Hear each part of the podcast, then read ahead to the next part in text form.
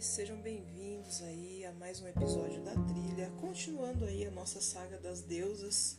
Sei que fiquei um tempão sem, sem gravar episódio, mas vou retomar agora com bastante coisa para vocês, bastante novidade. E sem delongas, vamos para o episódio sobre Afrodite, que é uma deusa muito conhecida. Ela é do panteão grego é, talvez a deusa do amor, da beleza e da sexualidade mais conhecida e mais reverenciada ainda, apesar de, de nós termos aí uma disseminação de outras culturas, outras religiosidades que estão voltando à tona. É, mas Afrodite, ela sempre foi esse símbolo maior, foi ela, a partir dos atributos dela, digamos assim, que os, os romanos é, deram o nome à deusa romana deles do amor, que é a Vênus, e elas se equiparam em termos de atributo. Uh, porém, a Afrodite dos gregos, que é um pouco mais antiga, ela tem uma geniosidade, né, um comportamento um pouco diferente do descrito pela Vênus é, entre os romanos. Então, Afrodite, ela geralmente é, trabalha com a linha de, de energias para amor, que é pela qual ela é mais conhecida e pela qual as pessoas mais procuram aí as bruxas, é, feiticeiros e até terapeutas para que elas possam alcançar plenitude no amor. Mas esse amor ele tem passo um passo antes de ser aquele amor idealizado, o amor romântico, o amor entre casais. Primeiro é necessário trabalhar o amor próprio, porque se você não encontra o amor dentro de si, você não tem condições de compartilhá-lo com o próximo.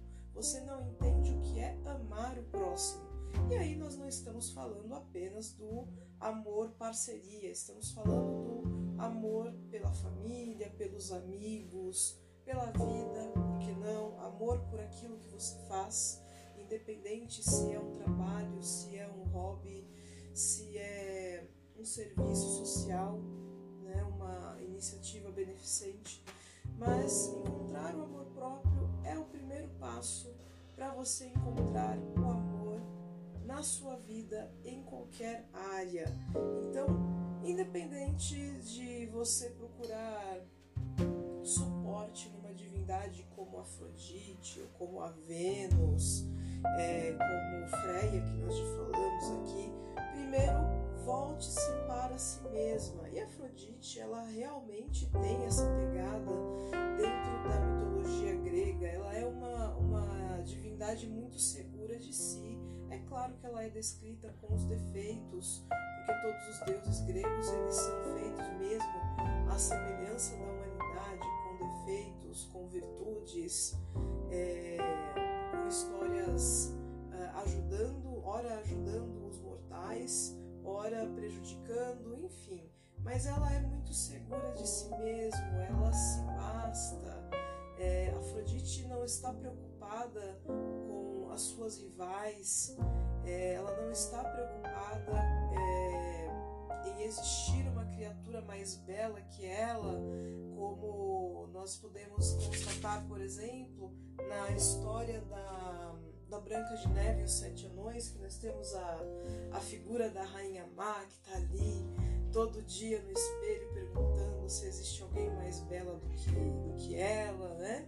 Afrodite ela, ela é muito segura, ela sabe que é e ela não precisa provar isso para ninguém, né? É, temos só um episódio em que ela, Hera e, e Atena estão disputando, digamos assim, a, a opinião do jovem, o jovem Paris, né?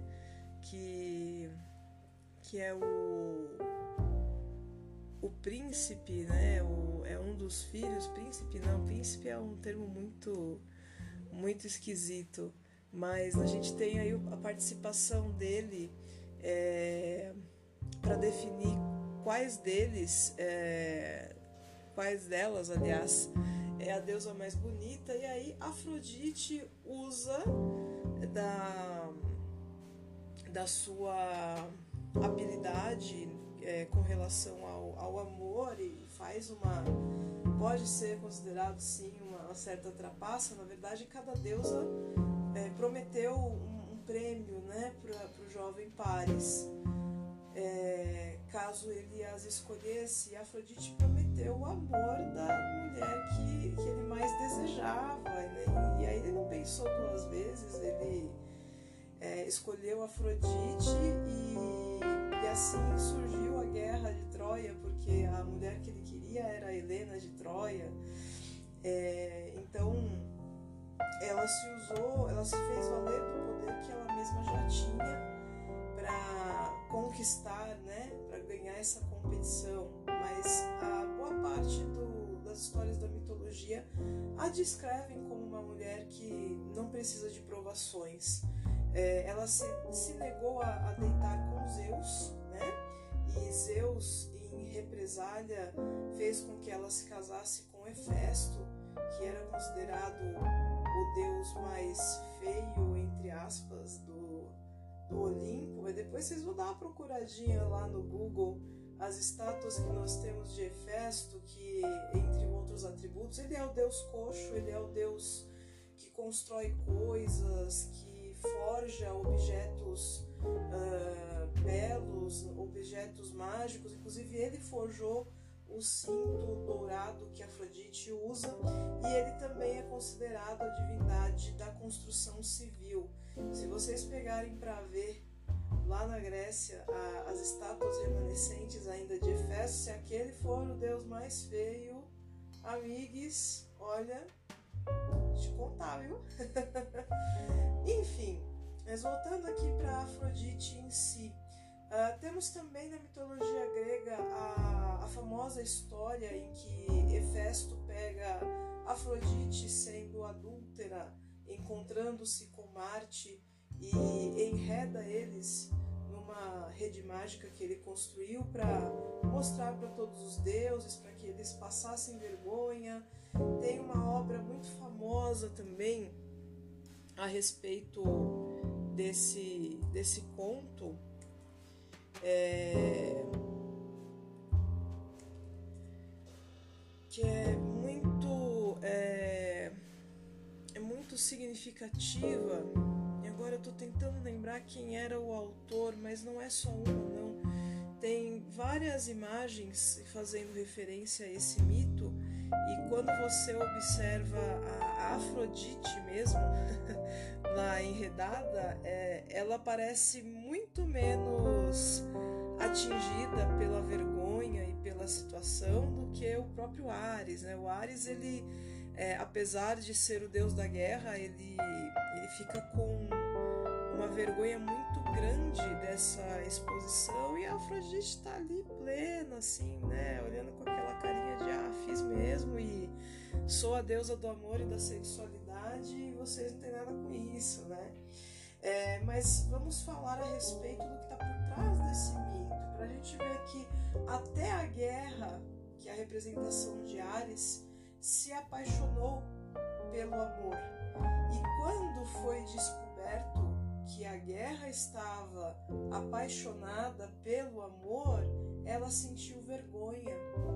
Ela sentiu muita vergonha em demonstrar aquele sentimento, em estar ali usufruindo daquilo. E o amor estava ali pouco se importando, porque ele existe em todos os aspectos, em todas as esferas.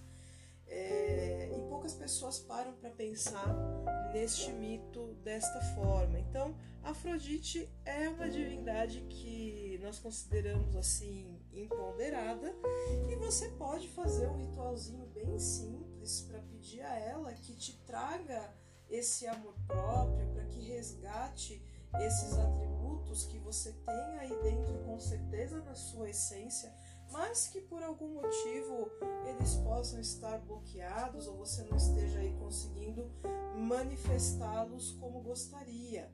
O dia para lidar com Afrodite é preferencialmente às sextas-feiras, ou as entradas de lua cheia. Então você pode pegar uma vela cor de rosa, você vai precisar também de uma rosa vermelha, uma rosa branca e uma rosa cor de rosa, uh, canela em pó, mel pouquinho também, se você quiser ainda aproveitar, que eu acho muito legal para trabalhar a prosperidade, tá? Você pode pegar sete moedas de qualquer valor, desde que seja é, sete moedas de mesmo valor. Por exemplo, se você tem sete moedas de 10 centavos, né? Quer dizer, se tem sete moedas, todas elas têm que ser de 10 centavos. Acho que me fiz entender. Se você precisar, é, precisar ou escolher uma moeda de um real, então as sete moedas têm que ser de um real. E o que, que você vai fazer com tudo isso? Primeiro você vai tirar as pétalas da rosa, das rosas, de todas elas, e você vai fazer um círculo em uma superfície à prova de fogo, pode ser dentro de uma forma, pode ser no piso frio, mas que não corra risco de pegar fogo em, em outras coisas, faça num lugar seguro. Aí você vai pegar o mel, vai passar um fiozinho do mel por cima das pétalas, por cima do círculo que você já fez, e vai pegar o pó de canela fazendo a mesma coisa. Aí você vai pegar a sua vela cor de rosa, vai segurar entre as suas mãos, perto do centro do coração, e vai pedir a Afrodite, a amada, bela, abençoada, livre, empoderada, que faça com que o seu amor próprio e que todos os seus dons pessoais emerjam para que você consiga se amar, se enxergar com mais carinho e ter mais autonomia da sua vida.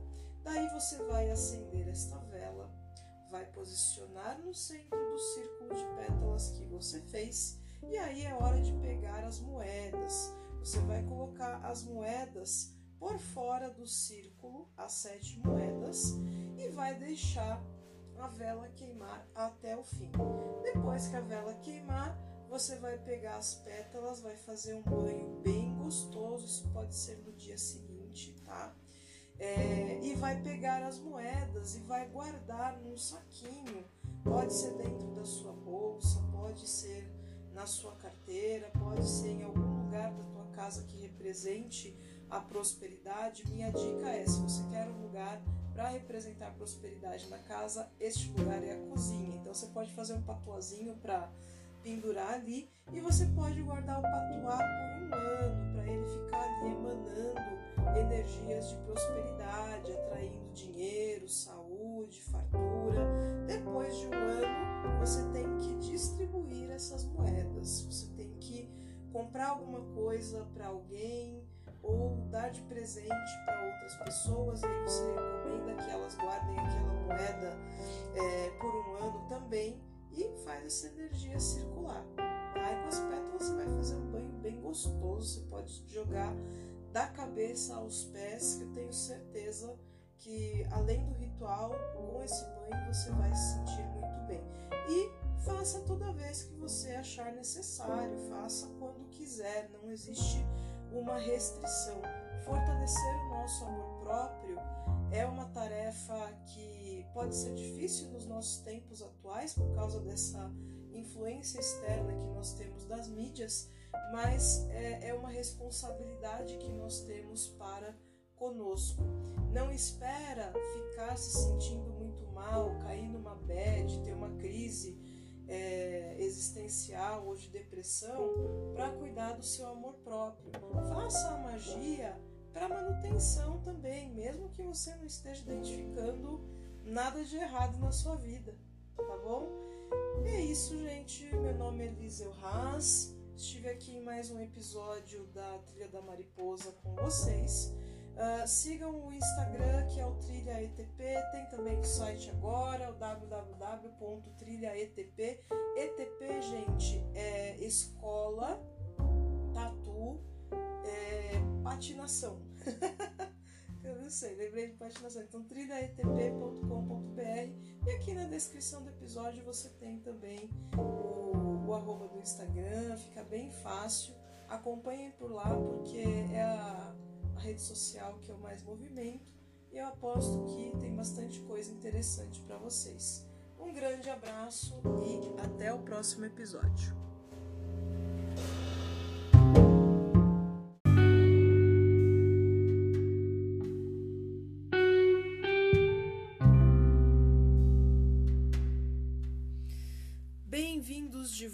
Volta, eu sou Liseu Haas e estou aqui para mais um episódio da Trilha da Mariposa, dando continuidade aí na nossa série das deusas. E hoje vim falar sobre uma divindade de cura da mitologia nórdica que não é muito conhecida, não é muito falada, mas nós estamos num momento em que toda ajuda para promover boa saúde, para facilitar a cura é importante. E essa divindade é Eir ou Eira. É, Eir ela é conhecida como a Senhora das Ervas, dos Ungüentos, é aquela que detém todo o conhecimento necessário para promover a cura. É, é, dito que a deusa Friga, que é a deusa que tece os fios do destino para que as Nornes escrevam passado, presente e futuro de todas as criaturas, é, possui 12 ajudantes e Eir é uma delas. Eir é aquela que, quando passa pelos povoados, pelos vilarejos, ela consegue identificar quem está doente e ela vai em socorro desta pessoa para promover a cura ou para pelo menos amenizar a situação daquele ser. Uh, então, toda vez que você precisar de algum auxílio para restabelecer a saúde, ou como já disse aqui antes para vocês em outros episódios, você não precisa esperar ficar doente, cair em miséria para fazer magia. Você também faz magia para manutenção. Então, para não permitir que que você é, caia facilmente é, em desarmonia corporal e acabe provocando uma doença para si mesmo, você pode pedir para ir prevenir isso na sua vida. Ela é descrita como uma jovem que carrega uma sacola de pano que contém ervas, é, carrega também almoxariz, né, um, um pilãozinho para ela poder moer as ervas ali na hora e outros ingredientes que podem promover a cura, como resinas, frutas e etc. Ela anda com roupinhas de andarilha mesmo, com, com capa de tecido marrom, é, é descrita como uma jovem, como eu já falei, e você pode chamar a atenção dela através de um ritualzinho para pedir a sua cura ou a manutenção da sua saúde ou a cura de alguém da sua família. Pode fazer ritual da boa saúde para todo mundo que você quiser, né? Fazer um, um círculo aí de cura com o nome de todo mundo. E para isso eu faço uma sugestão bem simples aí de magia. Você vai precisar de um papel em branco, uh, onde você vai escrever a lápis é, o seu pedido de cura, ou se você for colocar os nomes das pessoas, você tem que escrever o nome de todo mundo nesse papel. Uh, você vai dobrar ele bonitinho em, em quatro pedaços e aí você vai precisar de algumas ervas que promovem a cura, que trazem uh, a, a, vitalidade de volta, que resgatam a disposição, que também cuidam da ansiedade. Enfim, a minha sugestão é vocês utilizarem o alecrim, a alfazema ou a lavanda, que vão servir para a mesma coisa nesse propósito, é, a melissa a casca de cebola, porque a casca de cebola ajuda a trazer clareza mental, então você ter a cabeça no lugar para cuidar da sua saúde, acho muito importante. É, que mais? A sálvia, é, a camomila eu já falei, a calêndula e pode colocar também aí nessa lista o manjericão e o orégano. Você vai pegar essas ervas todas, vai fazer um montinho numa superfície à prova de fogo, pode ser no piso frio ou dentro de uma forma de bolo, por exemplo. E aí você vai no meio afastar um pouquinho essas ervas para poder fixar uma vela verde. Mas calma, primeiro você vai pular as ervas todas misturadinhas, coloca um montinho, faz o furinho, mas ainda não coloca a vela. Você vai pegar a sua vela verde e você vai precisar também de uma pedra, de um quartzo verde ou um quartzo transparente. E aí você vai segurar a vela e a pedra entre as suas mãos, vai fazer um pedido de cura para Eir, tá? Você pode pedir para que a abençoada Eir, a senhora do, de todos os conhecimentos de cura, é, cura ou restabeleça a sua saúde, cura, cure, uh, restabeleça ou proteja a saúde daqueles que você colocou ali no, no papel do seu pedido. E aí você vai colocar primeiro o papel e a pedra no meio daquele daquelas ervas lá que eu falei para você juntar e abrir um espacinho no meio. E aí, por cima disso, você vai acender a vela. Provavelmente você vai precisar de um pires, de um castiçal ou de alguma coisinha que te ajude a apoiar a vela por cima do, do papel no meio lá das ervas. Você vai deixar queimar até o fim essa vela, vai pegar o papel depois, é, vai queimar também e vai ou jogar na natureza ou deixar o vento carregar. Só não pode jogar fora. Uh, a pedra verde você vai carregar consigo, ou se você tiver um altarzinho, você deixa lá para representar a boa saúde. Pode usar em, em outras magias de cura, gráficos de radiestesia, caso você tenha esse conhecimento, para potencializar ali as energias de reequilíbrio. E com as ervas, você vai fazer um banho, ou se você quiser, você pode dividir um? Uh, dessa erva, talvez aí um, montante de uma colher de sopa bem cheia para cada pessoa que você colocou ali naquela lista, ou divida para pelo menos cinco pessoas da lista que você fez lá para cura. Se você fez o pedido só para você, então é só para você mesmo, tá? Uh, é claro, se não tiver a possibilidade de entregar essas ervas é, para as pessoas, faz o banho para você mesmo que não vai ter problema, tá certo? Então, é, Eir ela é uma divindade super receptiva, ela acolhe muito bem os pedidos de cura e de boa saúde, então faça esse contato com ela e não esqueça de agradecer sempre a sua saúde, agradecer que mesmo que você esteja com algum problema, que você tenha condições de contorná-lo ou de se curar, porque a gratidão pela saúde ela atrai mais saúde para a nossa vida.